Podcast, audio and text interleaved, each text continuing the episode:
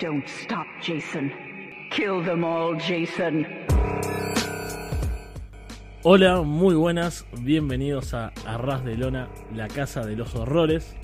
Estamos una vez más, Fede From Hell y Alex Jiménez, para hablar de la actualidad del Deathmatch. Después de un pequeño parón de unas tres semanas, tenemos un montón de cosas. Alex, ¿cómo estás? ¿Qué pasa, Fede? Aquí estamos de vuelta con el podcast que nadie echaba de menos, pero tenemos que volver porque hay muchas cosas de las que comentar. La verdad, pasaron muchas cosas. Estuve ahí de, viaje por Reino Unido. Tenemos nuevos campeones de distintas promotoras. Eh, me fui GCW, iba a irse a Reino Unido y ahora está GCW en Japón antes de irse a México. Eh, muchos temas de los que hablar en una edición que seguro que está genial y horrible a partes iguales, como siempre como nos gusta, ¿verdad? Exacto, el, combo, el combo. Recordamos que pueden escuchar este programa y varios más de nuestro universo en arrasdelona.com, iBox, Spotify, YouTube, Apple Podcast y que se pueden unir a Patreon también, que hay varios programas especiales como Florida Vice, Monday Night World y Underground, que volvió hace poquito y con la promesa de volver un poco más eh, cercano en el tiempo el próximo. Y sin demorar más, porque tenemos mucho para comentar, vamos, creo que el hilo conductor va a ser GCW a lo largo de los continentes. Exacto. GCW World Tour. que es, bueno, eh, una empresa americana, por eso empezamos acá. Pero vamos a lo importante, que ya que tenemos un, eh, un corresponsal, un, un enviado, alguien que le vivió ahí con, con todo lo que es, eso implica, ¿no? Ver un deathmatch o varios en vivo toda una experiencia. Así que vamos a empezar con la gira de GCW en el Reino Unido. Este primer show en Liverpool. ¿no? Y después el show conjunto con TNT. No, la verdad que estuvo bueno, eh, buena entrada al Hangar 34, una buena, así como una especie de sala de conciertos que tienen cerquita del centro, ¿no? no es el típico antro que está a las afueras, está relativamente cerca, se puede ir caminando, bien acomodado, eh, buena producción y yo la verdad que lo que me alegré antes de entrar en combates eh, en este fin de semana, en este par de shows, Fede, es que hablábamos hace bueno, es que GC hace muchos shows, se enfoca un público más grande, no se centra tanto en el deathmatch y tal, pero me alegré de ver que mantiene todavía pues esa, esa cercanía y energía y yo recuerdo salir del fin de semana de, WrestleMania que fuimos, e independientemente de pues, la importancia de WrestleMania o de G1 Supercar, yo, si estarás de acuerdo conmigo, el show que recordamos con cariño de ahí era ese Spring Break, ¿no? Ese, ese ambiente, ¿no? La gente que estaba en última fila, que no veía nada, pero estaba feliz de estar tomando algo en la barra y cantando ahí las canciones de entrada y demás. Pues e, e, esa sensación la volví a ver, ¿no? Tres años después aquí en Liverpool, ves a los luchadores queriendo vender su merchandising, buen rollo entre todos, eh, una comunión muy grande con el público y, mucha interacción, mucha cercanía, ¿no? Como que te acercabas a la gente y podías estar hablando con ellos. Eh, recuerdo estar saludando a Brett ahí, Brett decir, oh, muchas gracias por todo el trabajo de difusión que hacéis, tal, no sé qué. Era como que te acababas de el show y te ibas a la zona de fumadores y te veías a Big Joe fumándose un porro, a Jimmy Lloyd ahí paseando como un niño perdido, ¿no? O sea, era todo maravilloso. Así que buen, buen ambiente, la verdad. La gente fue bastante motivada. Eh, recuerdo a Joe Villanela, el primer día salió con su canción y se dice que esa noche, eh, bueno, por la noche, toda la noche que estuvo en Liverpool, estuvo yendo como a un pub gay ahí, como con toda la gente de GC y le pusieron eh, Come on Aileen y vio que había un popazo en la gente, entonces la última noche, pues salió con Come Aileen al ring, hizo crowdsurfing, tal, o sea que era un ambiente muy, muy festivo dentro y no sé si se vio en, en diferido, ¿no? Porque a veces la producción de Dub no es la mejor, pero al menos en la arena había, había gran ambiente. Sí, se notaba el, público ahí en, en, Liverpool muy copado, muy encendido con, con CCW. Se los veía a ustedes, a vos y el amigo Anjo, ahí en, en la Hardcam, pasándola bien. Y es muy divertido. Ver gente conocida, o sea, a mí me pasa, no sé, de repente gente que conozco de Twitter nada más, ¿no? Es decir, estás mirando el show, oh, mirá, ahí está, I'm fucking believable, ahí está tal, pero ahora es un amigo el que está ahí, es como, ¡ah, qué divertido! Ahí están viendo a estos locos matándose, que se te caiga al lado Big Show ahí en la rampita de entrada. A pedirle que le quites una chincheta. Eso, eso me partió de risa. O sea, estás viendo a Big Joe pegándose con tubos, sangrando, tal, y de repente se cae la rampita, tiene una chincheta en la mano y me dice, quítamela, por favor, quítamela, ¿no? Y digo, yo, yo quiero, pensar que es performance, ¿no? Para interactuar con la gente, porque me parecería surrealista que, se ponga a pedir de esa forma que le quite la chincheta a la gente del bullying. con todo lo que le está pasando, la chincheta era lo, lo principal en ese momento. Sí, sí. Pero bueno, eh, estuvimos los shows, ya digo, muy bien, muy buen ambiente. Y, nada, también vimos un poquito de Deathmatch, no tanto como me hubiera gustado, para eso ya habrá shows de ICW con Rise en febrero que pintan bastante locos, pero aquí tuvimos en la primera noche en ese GCW en Liverpool una four-way que bueno, estuvo bien corta, ¿no? ¿no? No hicieron mucho, estaban ahí John Wayne Murdoch, Jimmy Lloyd, eh, Big Fucking Joy Glyn Margera, no sé cómo la viste, yo la vi como un poco raseada, eh, lo más destacado para mí es que bueno, eh, Big Joe se lleva la victoria, sobre John Wayne Murdoch le lanza el reto para Estados Unidos y anuncia que será en el Nikichi Invitational, o sea, Big Fucking Joe, que sigue con su gran año y que por fin va a debutar en GCW, pero ahora sí en un torneo de verdad en Estados Unidos. Sí, me pareció un combate divertido, pero sin mucho que destacar. Creo que pasa algo similar la, noche siguiente. Como que el Deathmatch tuvo su lugar eh, casi que nominalmente, ¿no? En cuanto ves la cartelera así en general y el tiempo que tuvo y, y, cómo fue el combate en sí. Pero, bueno, divertido como siempre, son cuatro grandes nombres.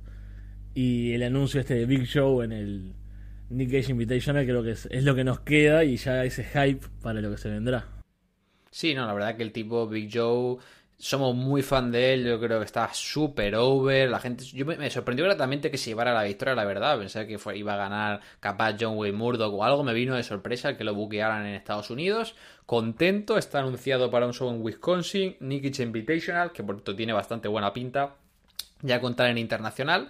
Y luego ese mismo show sí que hubo un combate que yo creo que fue de lo mejor del fin de semana y sí que me pareció pues un deathmatch con cara de ojo que fue la estelar, ¿no? Estuvieron ahí Alex Colón, campeón en pareja contra Drew Parker, campeón de Freedoms. Primera lucha de Drew Parker en Reino Unido después de tres años, desde que se fuera en 2020, final 2019, a luchar a, a Big Japan. Y tuvieron una pelea pues de lo que a mí me gusta, ¿no? Un estilo más híbrido, ¿no? Mezclando un poquito de, de wrestling con algo de ultraviolencia, usaron tubos, la escalera, eh, hubo buenos falsos finales. Eh, eso sí que fue una lucha que dices tú, es una lucha que te recomendaría más allá de verla en vivo, ¿no? Eh, verla en casa, ya digo, no sé cómo se vio por televisión, pero eso sí que fue un combate que dije, merece la pena, ¿no? pagar la entrada por esto.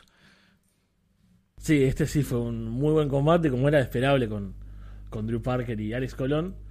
Que Alex había tenido, creo que es la noche anterior, ¿no? En el show de TNT, el combate con, con Clint Marguera. Que me había quedado como un poco corto. Capaz que por, las expectativas también, ¿no? Como por lo que significaban los nombres. Este me parece que estuvo más a, lo que yo esperaba. Y ver a, Drew de vuelta en, el Reino Unido, ahí también súper bien recibido. Y, y con todo este momentum que tiene ahora, también fue bastante simbólico, digamos. Sí, sí, y por fin, bueno, se cumplió mi sueño, que era que se trajera el campeonato King of Freedom, así que aquí pudimos ver al verdadero campe el verdadero campeonato Deathmatch, ¿no? Ni, ni el Ultraviolet, ni el American, ni nada. El King of Freedom Championship vino aquí, entró como un auténtico rey y en un momento que me hizo bastante gracia, acaba el combate, está Drew Parker ahí todo ensangrentado, está cansado, de repente va a cruzar la cortina y antes de cruzar la cortina sale Brett y le dice Brett a Drew Parker, va, venga, ve a hacer una promo y vende el show de mañana, ¿sabes? Y Drew Parker medio cansado con el micro, llega al rey eh, sois un público genial, pero espero veros mañana aquí también. Y se va a tomar por culo el pobre. Y el tipo solo quería cruzar la, la cortina para irse a vender merchandising. Y estuvo también divertido que estaba como Drew Parker saliendo desde la cortina hacia la mesa de merchandising, pero claro, todo el mundo le estaba parando a hacerle fotos. Y Drew en plan, esperar un minuto y hacemos fotos en la mesa de merch, tal. Y recuerdo una tipa que me hizo mucha gracia, que de repente quería hacer una foto con Drew, Drew pasó de largo, entonces le tocó el hombro que lo tenía ensangrentado y dice, bueno, no tengo una foto, pero esto es mejor. Y coge y se chupa el dedo la sangre de Drew Parker. Ah. Eso delante de su novio. Y yo, no, no. Terrible. ¡Qué momento! El público de aquí ya sabemos cómo, cómo es particular, así que nada, estuvo, estuvo bueno eso. Y luego ya en el GCW contra TNT me sorprendió, pensé que iba a ser la estelar, finalmente fue la estelar de la primera parte, la, pelea de tríos, ¿no? Que estuvieron ahí, pues, por parte de Reino Unido, Big Joe, Clint Marguera y Drew Parker contra Alex Colón, John Wayne Murdoch y, Jimmy Lloyd. Y sí que estuvo esta loca, ¿no? Sacaron que si skewers, sacaron también como estos como estos palos con pinchos así redonderas que se clavan, era como medio tributo a, Marcus Crane, hubo dives desde lo alto de, del balcón con Alex Colón y con Drew Parker, pero también, ¿no? Como que sentí que quisieron hacer un spring, meterlo todo en mucho tiempo y sobre todo el final vino como muy out ¿no? Estaba a mitad de una secuencia, hizo el, Brainbuster Joe Murdo que hizo mucho momento y se llevó a la victoria, pero bueno, esta sí que estuvo un poquito, poquito más loca. Sí, esto fue como un greatest hits, ¿no? Una cosa así. Salieron a por todo, hicieron los spots, eh, momentos locos del balcón ahí. Drew Parker con una Swanton desde, desde el balcón que se ve. Cae en la oscuridad porque en la transmisión no se ve demasiado. La transmisión es un poco caótica en esto. Ahí en vivo no sé cómo se ve porque, bueno, por más que tengas a dos luchando en la parte del bar, tenés dos más cerca capaz y te puedes centrar en esos. Bueno, tampoco te creas, ¿eh? porque a veces cuando estaban luchando, haciendo la brawl fuera, tenía enfrente a Jimmy Lloyd y Big Joe eh, descansando, ¿sabes? En plan, sentados ahí en ring.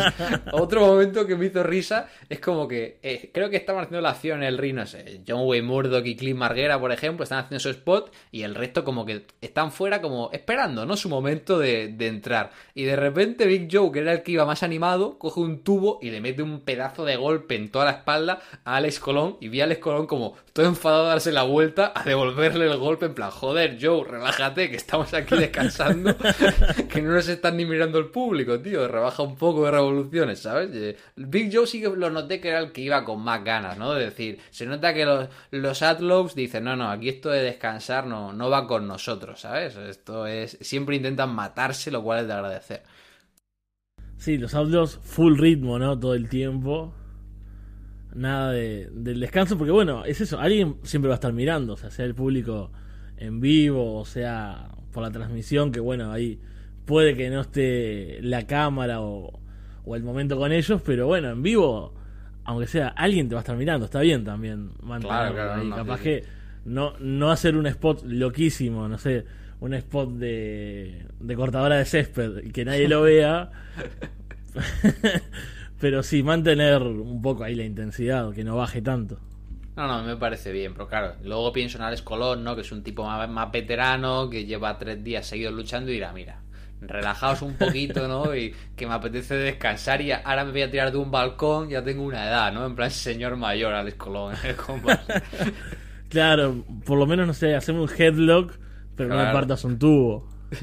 por la espalda, sin avisar.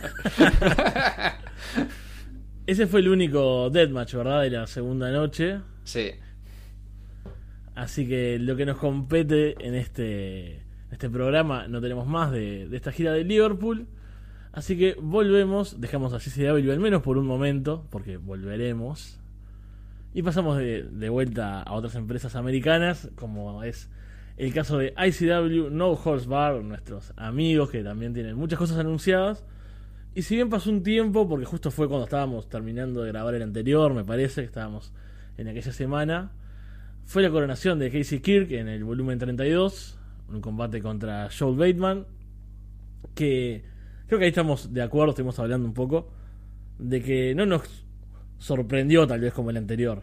Sí, la verdad que, lo veníamos comentando, ¿no? El hecho de que estaba siendo bastante natural todo el build con Casey Kirk, buenos combates, el primero con Joel, luego con John Wayne Murdoch, luego con Eric Ryan, pero como que, no sé, me hubiera gustado que perdiera este combate y hubieran buildeado un poco mejor la coronación, porque sentí que más que ser como un momento tan especial, como que lo estaban spoileando prácticamente. Subieron hasta como una especie de gráfico poniendo estos son los primeros cinco campeones, será la sexta Casey Kidd, ¿no? Como dándole mucho bombo diciendo va a ganar, ven a ver el show.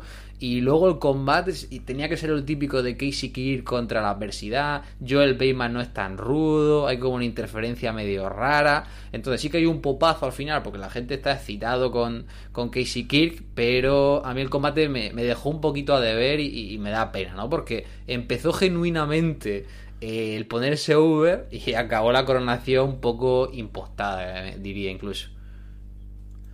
Sí, totalmente. Eh, creo que, que eso natural que venía en el recorrido, igual siempre es difícil, ¿no? De que como que el camino muchas veces del underdog es lo más interesante y a veces cuando llega la coronación es difícil hacerla bien. O sea, no es que uno se, se suba al tren, digamos, solo en la previa y después, una vez que. que es muy común también, ¿no? Una vez que el underdog gana, la gente se aburre, como solo le gusta la parte dura y, y demás, y es como que todo muy, muy express. Pero en este caso no va por ese lado, creo que va por el lado de, de que se sentía como, como muy predecible y como no tanto eso de vencer la adversidad, sino que bueno, ganarle a Bateman de nuevo. Y que luego el combate, El combate- tampoco fue el mejor de la noche. O sea, el combate fue un combate Exacto. normal.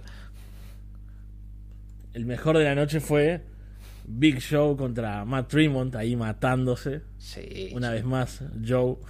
Combate que tenía que darse en Holds Bar 2 en marzo del año 2020. Eh, el COVID lo, lo canceló todo. Aquí está en el volumen 32.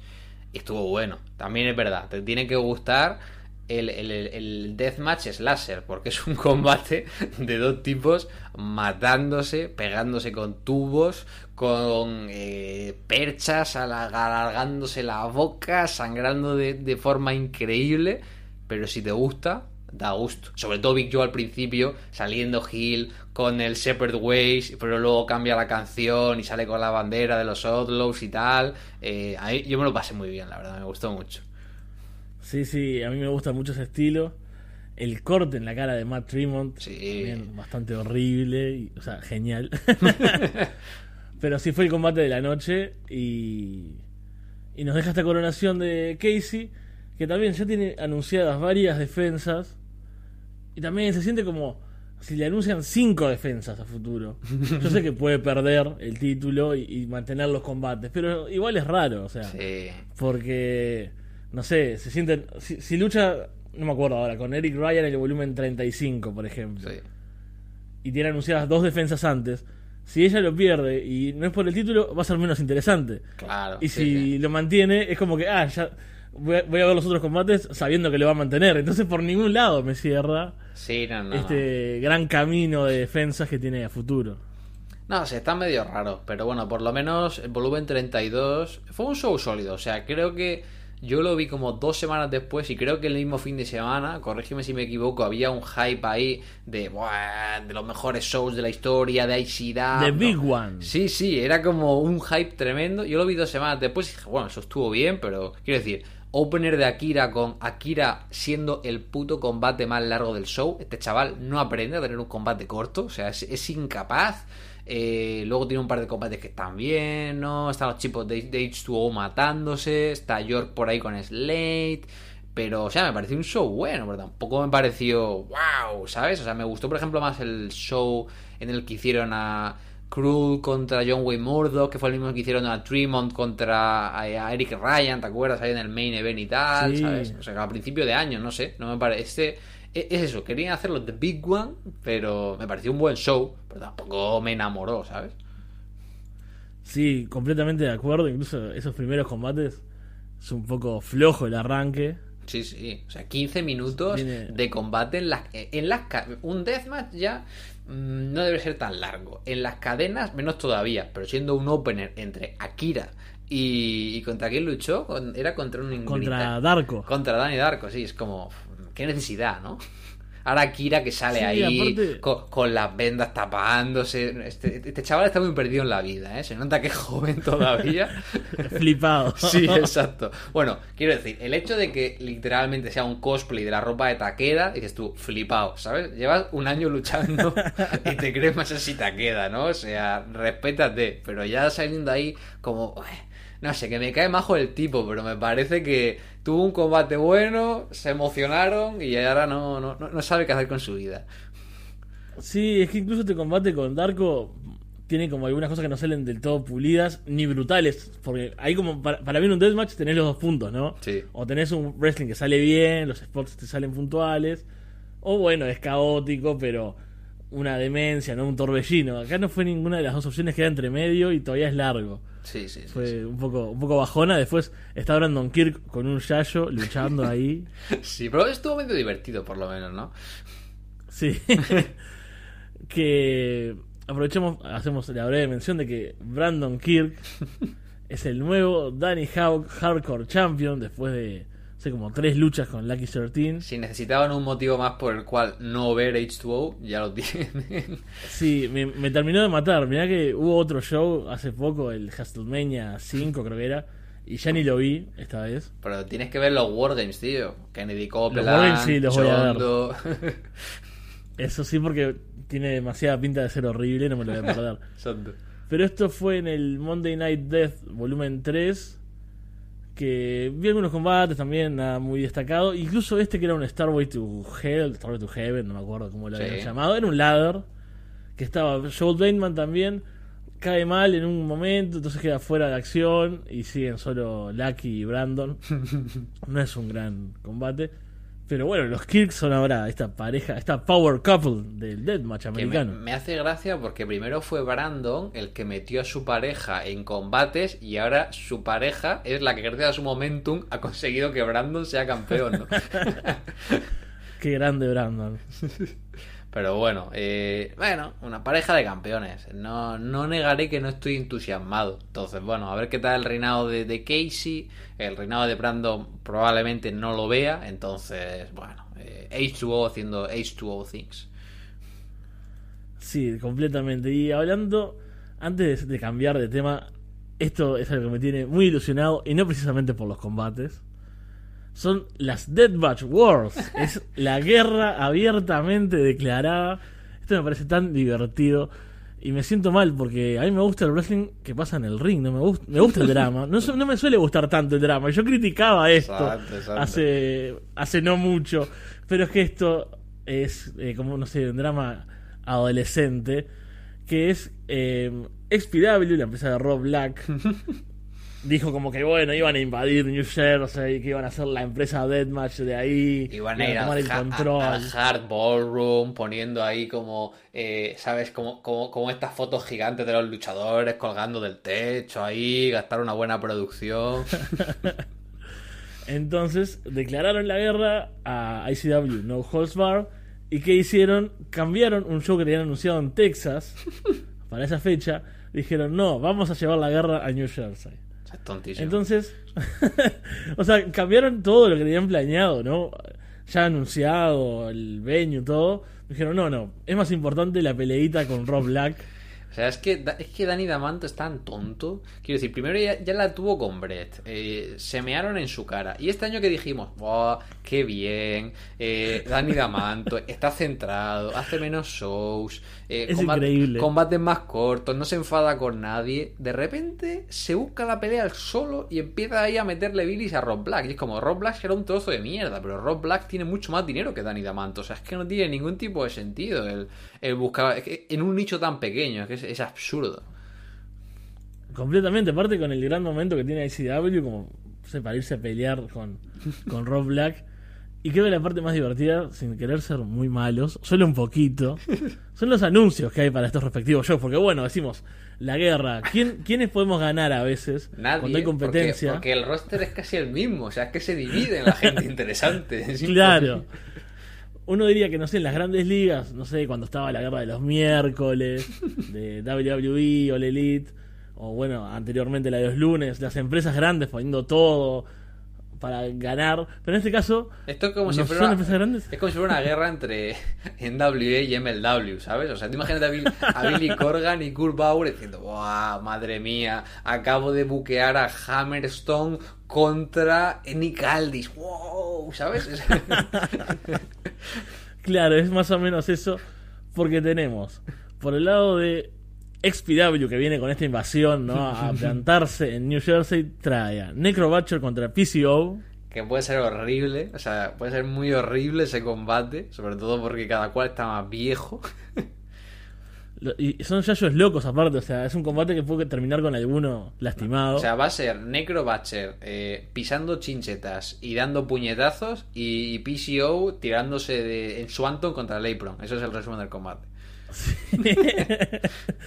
Después, The Bev contra Dirty Ronald. Dirty Ronald, Es que un es personaje bastante polémico. también conocido como el falsificador de, de pruebas de COVID, de Brett Loader. Y el anuncio, esto es lo mejor. Drake Younger va a estar. Tremendo, ¿eh? ¿Quién, ¿Quién no quiere ver a Drake Younger en 2022, Fede? Todo el mundo estamos deseando. Sí, sí, muy querido sobre todo, ¿no? Después de, de su run como árbitro en WWE y de volverse loco, básicamente. Sí, sí, de, de su rank como político de la extrema derecha para ser humi- humillado por Joey Anela en mitad de un rally. El mejor punto de, de sus últimos años. Eso buquea XPW por ahora y ICW llega para esta guerra con Casey Kirk contra Mickey Knuckles Pero, por el una, título. pero una cosa, ¿dónde va a hacer el show Oh. ¿Dónde va a hacer el show ICW? Porque se supone que XPW va al Hall Ballroom, ¿no? Que es como la casa de ICW. ¿Dónde van a hacer el show ellos? No tengo ni idea. Estaba mirando hace un rato y, y ahora lo cerré. Pero según Cage Match, el Skid Row Academy. Va, bueno, pues otro venue. Pero bueno, ¿qué tienen preparado? Estabas diciendo, Fede, que te, te- te interrumpí ahí. Tienen Casey Kirk contra Mickey Knuckles por Buah. el título. De todo, yo lo siento, pero a mí Mikey Knuckles no le veo la gracia. Mikey Knuckles era una tía que pegaba hostias en el Queen of the Deathmatch del año 2004. O sea, me hace mucha gracia, ¿no? Porque literalmente hubo igual un año, hace 15 años, que el King of the Deathmatches era Necro Butcher y la Queen of the Deathmatches era Mickey Knuckles. Y ahora están head to head en los main events de la Deathmatch World de Terrible. 2022, tío. Terrible. Después, Doctor Redacted contra The Carver. Terrible. Doctor Redacted es un, un loquito que, que vimos hace poco. Y Hoodfoot versus Adica 2, que eso puede estar bueno. Sí, a no ser que a Hoodfoot se le abra el bíceps de par en par, como suele pasarle, puede estar bien hecho. Pero bueno, no pinta demasiado bien por ahora esto de la guerra por New Jersey, pero veremos qué sucede a futuro. Sí, sí, sí. Ma- ma- mala pinta, la verdad, pero bueno, aquí, aquí estaremos como siempre viéndolo para traeros el, el mejor resumen de, de lo que pasa por Estados Unidos. Pasamos ahora a Japón, que también hay bastante movimiento. Continúa la Saikyu Tag League en Big Japan. De eso no la he podido ver. Hay un par de combates que tienen Deathmatch. Y también había gente de GCW en este show. Sí, tuvieron ahí un show en el, en el Korakuen Hall el día 25, si no me equivoco. Y no he visto los combates del torneo porque la verdad que es un torneo que no me llama especialmente la atención. Pero estuve viendo la lucha de tercias ahí de GCDAP. Estaban Efi, Alex Colón y Max Warner, o sea, el equipo más random de la historia, enfrentándose a, a Dura Kobayashi, eh, Ta- Takahashi y Numazawa. Bueno, estuvo bien. Un combate de 12-13 minutos, algunos spots y, la verdad que nada destacado. Es un combate muy olvidable. Supongo que la emoción de estar ahí en el Korakuen, pero tampoco tanta, ¿no? Porque a fin de cuentas ya van a estar luchando con, con Freedoms y tal. Pero bueno, un debut para Big Japan en este caso para Effie y, y Mans Warner, pero poco, a comentar, la verdad. Big Japan ahora mismo está en un periodo bastante transitorio. Sí, como hemos hablado la última vez, que están de, de capa caída. A diferencia de nuestros amigos de Freedoms. Se van a pensar que nos paga Freedoms dinero o algo, ¿eh? Es que acá es todo muy, muy natural, muy honesto y muy de opinión, Sí. ¿no? Es, se- bueno, lo estarán apesta, eh, apesta. eh, Estarán diciendo, ya están los hipsters esto diciendo, lo bueno está en Japón. Es que hay cosas que no podemos ocultar, o sea, yo siempre fui un hipster. Yo también. Hemos de reconocer que Fede, yo te caía mal al principio, pero cuando yo tenía 15 años, yo, yo con 15 años comprando shows de Red Pro en 2013 diciéndole a Fede, "Buah, Will Osprey contra Marty Skull. Ya veréis cuando triunfen y, y vosotros estéis aquí subiéndose al carro. Y Fede, este niñato de mierda aquí diciéndome quién es la gente que tiene momentum. Sí, yo, yo era hipster a ese nivel, que no me gustaba Will Ospreay, no me gustaba Zack Saber Jr. en un momento. bueno, bueno, todos hemos tenido esa fase, Fede. Pero ahora sí podemos hablar con, con propiedad y con placer de Freedoms, que está en, compartiendo shows también con CCW, que están todos locos y siguen de gira ahora por Japón. Que hubo dos shows, Planet Death y Dead on Arrival, que estuvieron muy buenos, ¿verdad? Estuvieron buenos. Eh, talento de Dub, pero eran shows marca de la casa de Freedoms. Shows con esta undercard de poco a poco. Shows con combate. La duración perfecta. Combates entre 7 y 13 minutos el más largo. Duración total del show, una hora 40. Pero sin cortar entrada ni nada, ¿eh? Una hora 40 de show de reloj, todo variadito. Y lo mejor también, que a mí me gusta, sin comentarios. Es decir, simplemente escuchando ahí al público de, de Shinkiba metido en la acción, que a pesar de solo poder aplaudir estaba muy metido. Y tuvimos ese primer show, ¿no? El Planet Death. A mí sinceramente me gustó, ¿no? Tuvimos una defensa de Rina contra Mans Warner que hacía tiempo, ¿no? Que no veíamos a Mans en un uno contra uno. eh, y yo creo que lo hizo bastante bien. Tuvieron buenas secuencias. Más el tipo es, es un tipo con carisma y creo que lució bien. Pareció también al caso de, de Cole Radrick, ¿no? Que creo que en Estados Unidos a veces va un poco revolucionado, quiere hacer mucho. Y aquí con Violento Jazz tienen un combate hardcore, sin vidrios, poquito a poquito, ¿no? Le, Violento Jack como que sabe llevarle bien el combate y me dio incluso ganas de una revancha, así que contento, la verdad, ¿no? De, de ver a Cole y, y Mans tener combates, pues, un poquito diferente a lo que nos tienen acostumbrados. Sí, creo que tener como compañeros a, como rivales, mejor dicho en este caso, a Violento y a Rina hace que, que cambie el, tono, ¿no? Esta intensidad o, el, ritmo, ¿no? La forma de llevar el combate. Tener a Mans en un combate violento, serio, bueno, no fuera de los tag teams. Sé que hace poco en Shooting Star, creo que fue, el otro show de, de GCW, que tuvo un deathmatch, un uno contra uno, pero contra, no sé, Hunter Freeman, una cosa así, que era como 20 minutos. Y dije, no, tengo demasiadas cosas para ver. Pero acá sí, me gustó, me gustó todo. Bueno, también Takeda contra John Wayne Murdoch. Oh, estuvo muy bueno, ¿eh? Que la verdad, bueno, John Wayne Murdoch se lo merecía, ¿no? Porque no sé si te acuerdas cuando estaban también con la guerra, GCDAP y ICDAP, que Wayne Murdoch salió después de un show y retando a Takeda, ¿no? Y Takeda en plan, ¿quién es el tío, quién es el tonto este, ¿no? ¿Sabes? O sea, que está aquí luchando aquí en, en, en un parking y me está retando a mí, que soy el mejor del mundo. Eh, pero bien, contento que llegue John Wayne Murdoch como campeón. Tuvo un combate buenísimo con Takeda. A mí Takeda cuando mata gente me encanta. Eh, John Wayne Murdoch la aguantó bastante bien porque luchar con Takeda es tener mucha gasolina en el tanque y mantener un ritmo alto. Y spots brutales, o sea, a mí este backfish que hace Takeda cuando el, el, rival tiene los tubos cogidos y te rompe los tubos en la oreja, tiene que ser ensordecedor. Y luego me encantó como Joey Murdoch le pone a la tabla contenedores una, una silla y de repente Takeda quita la silla de en medio y le tira en forward slam, ¿no? Encima como diciendo, venga, no me seas maricón, yo vamos a luchar de verdad, ¿no? si hay tenedores, los vamos a usar. Exacto. No, pero estuvo, estuvo muy bueno, la verdad. Me sorprendió que no fuera la, la estelar, ¿no? Porque al final eh, era como de lo más llamativo que tenía el show, porque luego al estelar fue ese Toro Subiera contra Drew Park contra Alex Colón, que fue un combate muy, muy conservador, ¿no? Un combate muy great sí. hits, dinámico, estuvo bueno, pero no, no fue nada arriesgado tampoco. Sí, es cierto, yo creo que me quedo con, con el, otros combates como los que ya mencionamos, antes que el main event, que no por eso que no estuvo bueno, estuvo bueno, pero no es algo que vayamos a, a recordar tal vez en los próximos meses.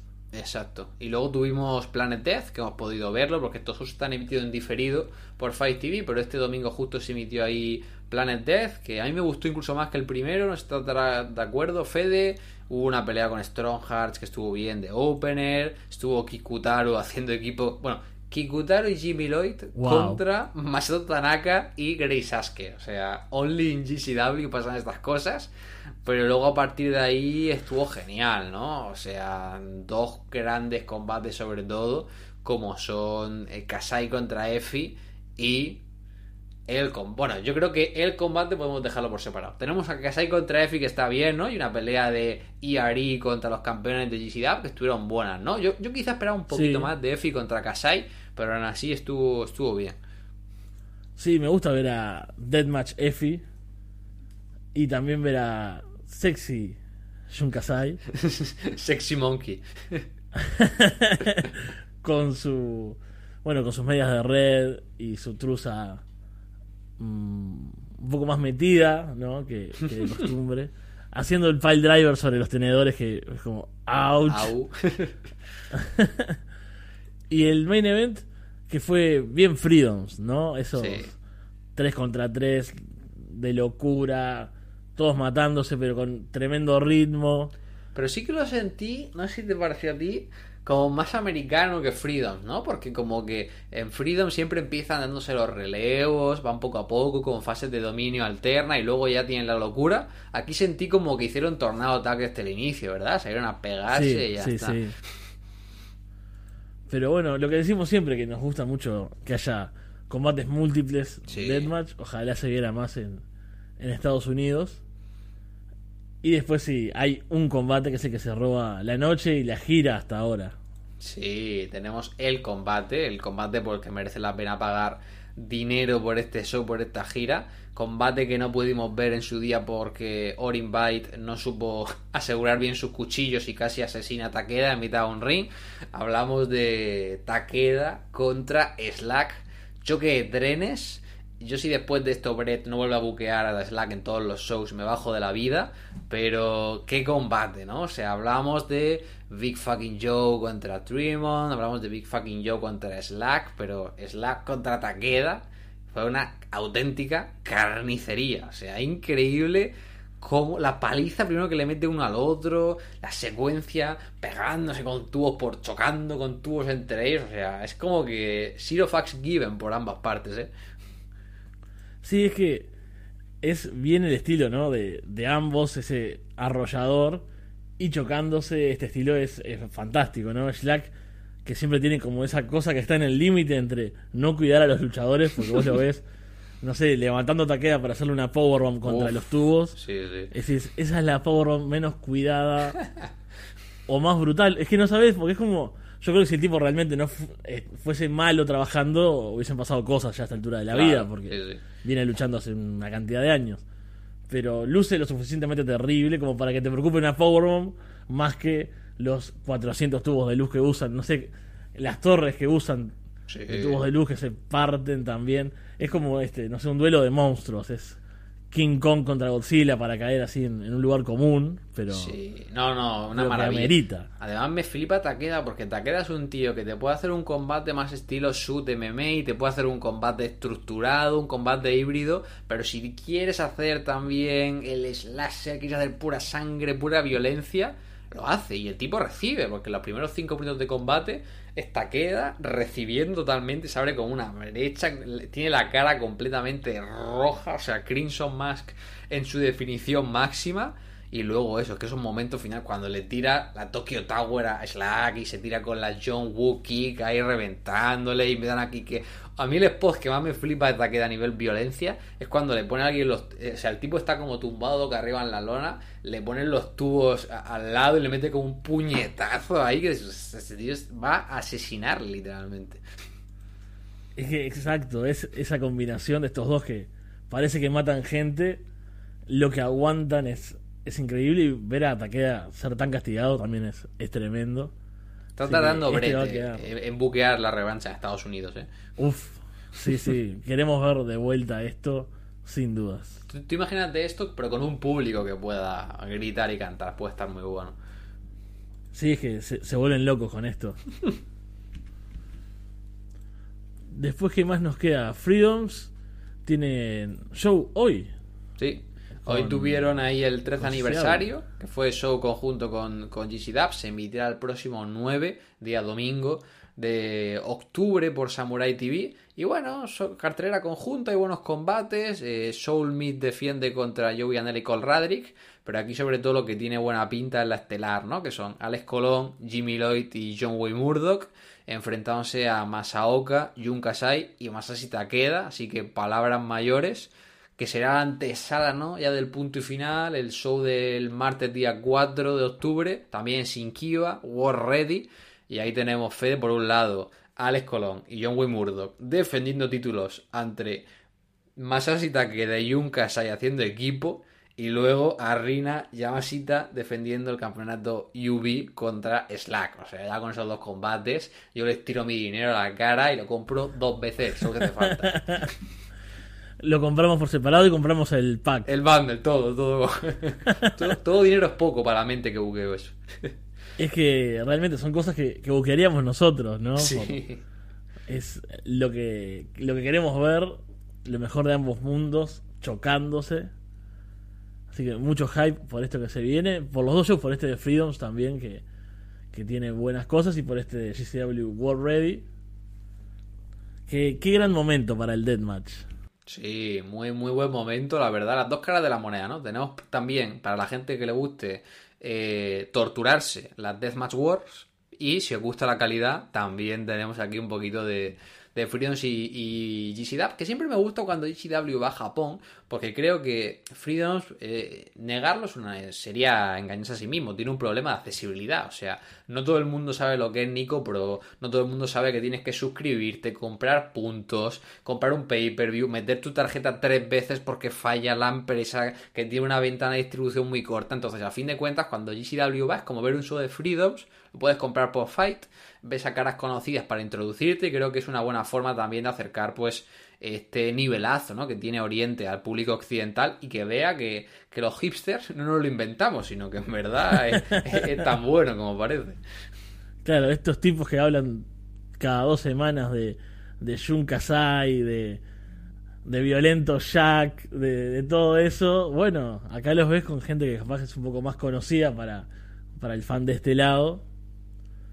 Y, y es más accesible, sí. Las veces que intentamos comprar shows en Nico Pro y cambias de explorador. Yo probablemente, yo soy consciente de que probablemente soy una de las únicas tres personas en entre Estados Unidos y Europa que compra pay-per-views de, de, de Freedoms en Nico. Y estoy 100% seguro que soy el único tonto de fuera de Japón que paga a, a Kamui por sus shows grabados con el móvil y nos saca. O sea, eso soy completamente consciente de estas cosas. Pero bueno, eh, es como funciona el puro eso, no podemos hacer otra cosa. Exacto, y hablando de, de distribución, de lo complicado que es ver cosas, vamos a hablar un poco de Prominence, que acá me podés contar vos, porque no lo vi el combate, es bastante prometedor, pero está en YouTube, porque bueno, justamente eh, Prominence no tiene, no sube los shows completos, sube los, los combates sueltos, y está este Hirata contra Susu Suzuki, que me recomendaste que aún no vi. Sí, Prominence es esta eh, pequeña promotora que tienen pues la- las luchadoras mujeres de Japón que quieren hacer deathmatch. Eh, al principio emitían los shows previos al lanzamiento por Wrestle Universe, igual que el primer show. No llegaron a un acuerdo, entonces, bueno, van haciendo shows en, el, en Shinkiba principalmente y suben cositas sueltas a YouTube. Y el último show que hicieron ahí el día 25 de septiembre tuvo en la estelara pues, dos de los grandes eh, nombres llamados a ser el futuro ¿no? de- del puro eh, allá en Japón, que son Tomoya Hirata de Freedoms y Suzu Suzuki. Combatazo, la verdad. Son como 15 minutos, 12 minutos de combate. Y me encantó porque, claro, en Freedoms vemos siempre a Hirata como el underdog, ¿no? Este tipo que está empezando joven, a pesar de ser muy fuerte, siempre es el que hace los combats, el que tira por la explosividad. Y aquí fue al revés, ¿no? Aquí ver a Hirata como el acto dominador sobre Suzuki, porque es una chica mucho más pequeña que él, más joven y demás. Entonces me gustó bastante ese cambio de roles, estuvo explosivo al final. Y, me dejó con ganas de decir, joder, si siempre va la gente de Freedoms a, a Prominence, ¿no? Violento Jack, Sakuda, Hirata y toda esta gente, pues ojalá, ¿no? Aunque fuera para un pequeño program de cara al show de Navidad o lo que fuera, me gustaría ver a, pues, a Risa Sera, Suzu Suzuki y compañía también trabajar a, a un poquito en Freedom, creo que, que estaría bueno. Sí, sería bastante interesante y seguramente lo veríamos. A pesar de lo difícil, Sí. estaríamos siguiendo ahí esa ese cruce. Pero bueno, me queda pendiente verlo. Es, este es accesible, por lo menos está en YouTube. Así que estaremos pendientes también de Prominence. Y hay más novedades en Japón, en el Deathmatch. Porque bueno, lo, lo que no nos da Big Japan, por suerte, nos lo dan por otros lugares. Tenemos el primer show de Dai, la empresa de Sakuda, que tuvo un combate, Sakuda y Drew Parker, pero ahora es con Ring.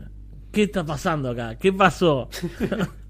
Bueno, eh, mantienen Half a Nice Die, que son como los pequeños shows que hacen en bares, eh, No Ring Deathmatch y demás. Y ahora han decidido rebrandear como una segunda marca, que se llama Solo Die. Y son shows que van a hacer con Ring. Hicieron el primero ahí el día 24 de septiembre. El main event fue Sakuda contra Drew Parker. Pero bueno, la verdad es que no pude ver el show porque me pilló fuera. Eh, creo que ya acabó la ventana de distribución en Nico. Entonces, con suerte lo suben a suscripción regular y no está en pay-per-view. Pero tiene buena cara, ¿no? Sakuda de Drew Parker ya estuvo bueno. Eh, peleándose sin ring, pues supongo con un cuadrilátero de por medio tiene, tiene que estar un poquito mejor, ¿no, Fede? Sí, pero qué suerte que no me saquen mis No Ring Deathmatch. No, no, no. Que, que no se acabe Have a Nice Die porque soy muy fan de ese estilo. Y eran muy buenos esos, esos shows con grandes bandas que tocando ahí, después los tipos matándose. Es, es mi sueño, los No Ring Deathmatch son mi momento feliz. Happy Place de Fede, ya lo sabéis. ¿Y qué más? ¿Querés hablar algo más de Japón? Pasamos al resto del mundo. Bueno, yo creo que tenemos que hablar de Japón, eh, de el combate, ¿no? No le podríamos dedicar un podcast entero, pero no podemos cerrar sin hablar del combate del año, que hace ya un par de semanas. Pero bueno, no estuvimos grabando y es ese 30 aniversario, ¿no? De Takamichinoku, eh, de su debut y esa estelar Jun Kasai contra el Desperado con un público por fin pudiendo gritar, saltar, hacer todo tipo de reacciones. Yo nada más ver a Jun Kasai salir al ring con el público gritando Kasai y a Desperado motivado, dije ya está, el combate del año. Pero es que encima, qué combate, ¿eh? qué, qué, qué masterclass sin utilizar ni un poco de vidrio, ¿no? Solo con un par de tablas, alambre de púas, tal. Eh, qué, qué, manera de vender una historia. Eh, yo siempre lo digo, ¿no? A mí Takeda me parece. Es mi luchador favorito de la historia del Deathmatch, pero es que veo a Jun Kasai. Y digo, pero es que Jun Kasai es el mejor storyteller que hay, ¿no? Y yo creo que es el tipo que mejor te puede demostrar que, que lo del Deathmatch lo hace porque quiere, pero que si fuera un luchador normal daría combatazos igual. Y no sé, ya digo, no me quiero extender mucho porque ya hemos ya un rato hablando, pero es que este Kasai contra Desperado se, se merece un podcast solo para él. Sí, completamente. Es un combatazo. Ya ese, ese ambiente te da un extra. Yo lo vi y no sé, como cuando miras un concierto en tu casa, viste que pones como, tratás de ambientarte vos, no sé, mirarlo con las luces bajas, el volumen alto. Subí el volumen, estaba solo en casa justo. Volumen alto para sentir lo más posible ese ambiente. Y bueno, ellos que también te meten por completo en el combate con lo que van contando y con, con la acción, con el diálogo. A mí me gusta mucho, creo que Japón destaca muchísimo, incluso sin entender el idioma, en el diálogo de los luchadores en el Sí. ring, ¿no? En las expresiones. A mí me encanta eso de, de que cuando se gritan el nombre antes de pegarse, ¿viste? Es como muy. eh, no sé, momento tenso ahí. Sí, gritan como, y parece como, sacado de, de un anime, de un manga, ¿no? Ese Sí. momento puro de tensión. Y acá tiene varios momentos así, porque bueno, ellos son muy dramáticos los dos. Desperado con la máscara totalmente rota. Que cuando vi las fotos en principio fue como, ¿qué pasó acá? ¿No? Porque es como súper fuerte la imagen, es buenísima. Y cuentan una gran historia, dejan todo. Cuando parece que el combate se va a terminar en un momento de dominio de Kasai, sigue el combate. Y es como, tiene otros minutos más y es como, esto no para nunca. Y, y podría haber otra fase más y otra fase más, porque realmente súper disfrutable. De lo, de lo mejor del año. Sí, bueno, es que es genial, ¿no? La historia del underdog en un combate siempre funciona, pero yo creo que en este caso el deathmatch añade más todavía, ¿no? Porque si ya de normal cuando ves cómo castigan a, a un underdog y estás animándole para que se recupere, pues cuando lo ves todo sangrando, cómo le castigan con alambre de púas, con skewers, con todo, ver cómo cuando está prácticamente en su momento más bajo, pues consigue hacer un kick out, ¿no? Y levantarse en cuenta de uno y moverse loco. No sé, a mí me encantó. Eh, la verdad que me encantaría un pequeño run de desesperado, ¿no? En, en Freedoms. Y creo que estos dos pueden de nuevo llenar el Korakuen con un combate mano a mano, con paneles de vidrio. Y sería incluso más loco que este. Sí, ese run de esperado en Freedoms es como nuestro sueño actual. Sí. O sea, si, si me dijeran, te puedes gastar mil euros para que el Desperado tenga dos combates en Freedoms, me lo gasto. Yo me lo gasto. Que tenga ahí un 3 versus 3. Exacto. Sasaki, single, ya si está. Sasaki está escuchando esto, Sasaki, tengo el dinero que necesitas. Yo le pago el fee. Vamos entonces a la última parte del programa, al resto del mundo, que también vamos a tocar un poco a JCW, porque como decimos, es inevitable, atraviesa todo el mundo en este momento.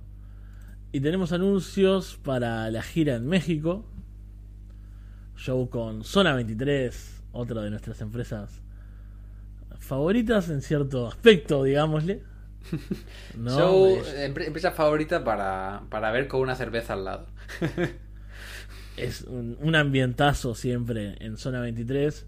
Pobre Cole Radrick, tío. ¿Cómo, cómo un chaval tan pequeñito, tan joven ya, mete, que, que lo lleven a Reino Unido, que lo lleven a Japón, pero Cole Radrick que habrá tenido 10 desmatches en su vida yendo a zona 23, yo creo que el pobre no está preparado para que su backstage sea un, un autobús en mitad de un desguace. No, no, es que va a ser una locura este show. Po- Pobre Cole que hace, no sé, meses está haciendo Deathmatch. Va a ir a- al lado oscuro realmente acá. Y ah, van a estar también, bueno, Alex Colón, Drew Parker. Miedo extremo que, que va a luchar contra Alex. Pagano contra Joey Janela. Hay una gran cartelera. Cíclope contra Drew Parker. Uf, va a estar va a estar tremendo el ambiente de zona 23 mezclado con estos luchadores porque bueno, zona 23 a veces tiene como una parte baja que es bastante baja y después tiene algunos combates buenos. Sí, O sea, como que siempre es divertido, pero no siempre es bueno. Son dos eh, cosas diferentes. Pocas veces llega a tener un combate memorable. Claro, pero la sensación de verlo, los cánticos del público y bueno, el ambiente en sí ahí el deshuesadero es tremendo. O sea, yo simplemente con escuchar pinche gordo puto ya le doy cinco estrellas. Eso ya merece la pena. Claro, así como, como está el meme de que si es en el Tokyo Hall Meltzer pone más estrellas, nosotros si es en el deshuesadero Posadero, ya es una estrella esta, ya es una estrella.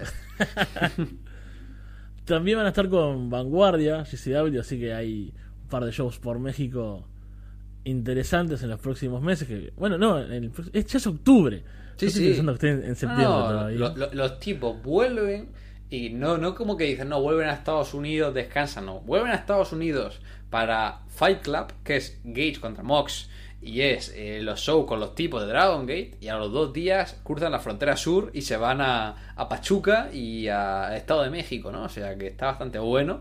Que hablando de eso, Fede, Mox contra Gage, Mox es campeón de la Elite. Se la han liado a Brett.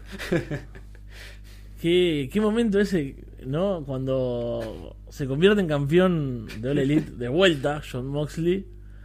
Fue como, ah, qué gran momento, etcétera. Me fui a acostar y al otro día, cuando me lo pongo a hablar con, contigo, otros amigos, caemos en esto. de, Uy, bueno, y el combate con Nick Gage. y Yo me bueno, imagino, habrá que yo me imagino a. Mox, a Mox llamando a, a Brett y le mira Brett, yo lo siento, pero sí en pan la ha liado y voy a ser campeón de nuevo. No lo sé, vamos a ver. Eh, yo sí se retira Gage contento, ¿eh? No, no te diré que no, pero este es un show que, que es para ver en directo o por lo menos sin spoiler porque realmente es emocionante, ¿no? Saber qué puede pasar porque es factible que Gage se retire. Sí, por más que haya estado trabajando en el físico, ha estado entrenando y se ha visto un poco mejor, su mayor momento ya ha pasado y sería un, un punto muy fuerte y dramático, un retiro de él. Pero seguiría con- seguiremos con este problema de qué hacer con Moxley, qué hacer con el título, pero bueno, veremos en el futuro de GCW qué sucede. Después se confirmó que después del éxito de, de la gira con TNT, van a volver en el 2023. Esperemos que puedas a- ir de vuelta. Sí, no, no, seguro. Ya independientemente de la fecha, yo me dejaré unos días de vacaciones libres y ahí estaremos porque ambiente muy, muy festivo. Vamos a ver qué roster viene. No hay ninguna fecha, supongo que será de cara a la segunda mitad del año.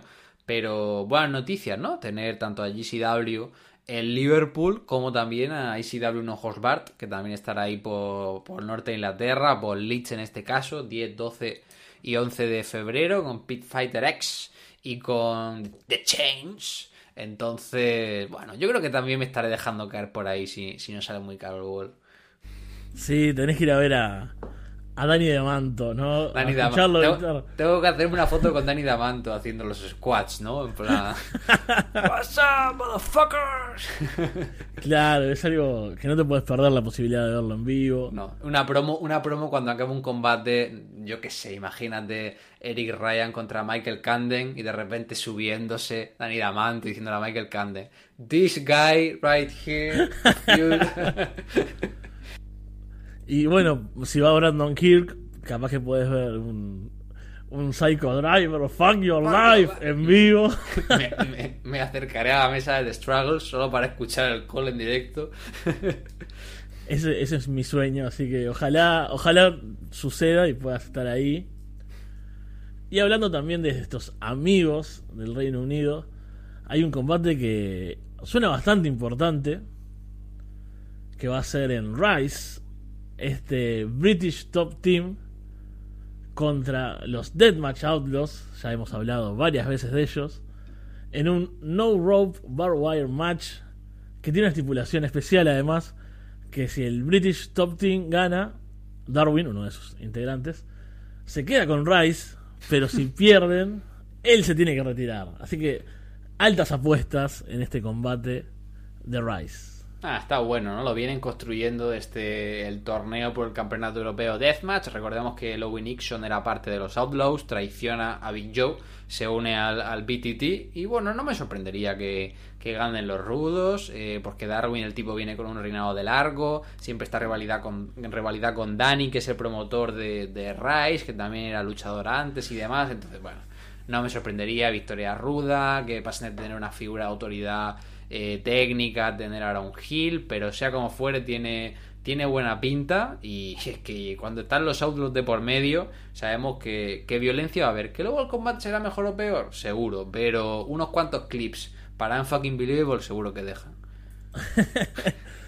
Oye, Unbelievable, otro de, de los eh, que, que debería auspiciar el- este espacio ya. Cage Match, Freedoms, no son los que nombramos siempre, pero bueno, nombramos las cosas que nos gustan acá. Exacto, exacto. No, no. Si alguien quiere ser como, como con Icy Dab, ¿no? Si queréis ser sponsor de la Casa de los Horrores, nosotros aceptemos PayPal abierto, dejarnos vuestro dinero y eso, haceremos aquí una cuña con el, con el máximo cariño posible. Claro, sobre todo eso, siempre con cariño. Así que cerramos con esto. Estamos esperando este combate que, como decías, siempre suena con violencia con esta gente, con los Deathmatch Outlaws. Pase lo que pase, vamos a ver a Big Show matando gente por ahí. Eso ya, ya nos ilusiona. Y bueno, cercanos a la hora, vamos terminando este programa de hoy, cargado, muchas cosas, por suerte. Hay muchas cosas más para ver. Y sabes qué, hubo cosas horribles que las vi y ni siquiera las vamos a comentar. O eso que se Así- queda, queda pendiente, ¿no? Así de, de cargado y de bueno estuvo esta vez. Al menos me parece que, que casi todo lo que estuvimos repasando es de, de gran nivel, de interés, de cosas que se vienen. Es bueno siempre terminar pensando que en estas dos semanas tenemos más cosas para ver y que se van a seguir anunciando. Se viene la gira de ICW por Australia también. ¿Verdad? Así que seguimos con muy alto el hype por acá, por la Casa de los Horrores. Pues sí, aquí nos despedimos. Buenas tres semanas de descanso, pero hubo buena lucha de por medio y ya veremos qué tal, qué- tal. Vamos a ver esos shows de GCW en Japón que les tengo muchas ganas a la segunda parte de la gira. Eh, vamos a ver qué tal avanzan los anuncios del el Tournament of Death, si consiguen superar a los de XPW y ICW en, eh, en Nueva Jersey. Siempre está divertido también lo horrible. Y, y nos estamos viendo de vuelta, ahora sí, de aquí a- a un par de semanas. Así será entonces. Nos vemos en dos semanas. Muchas gracias. Chao.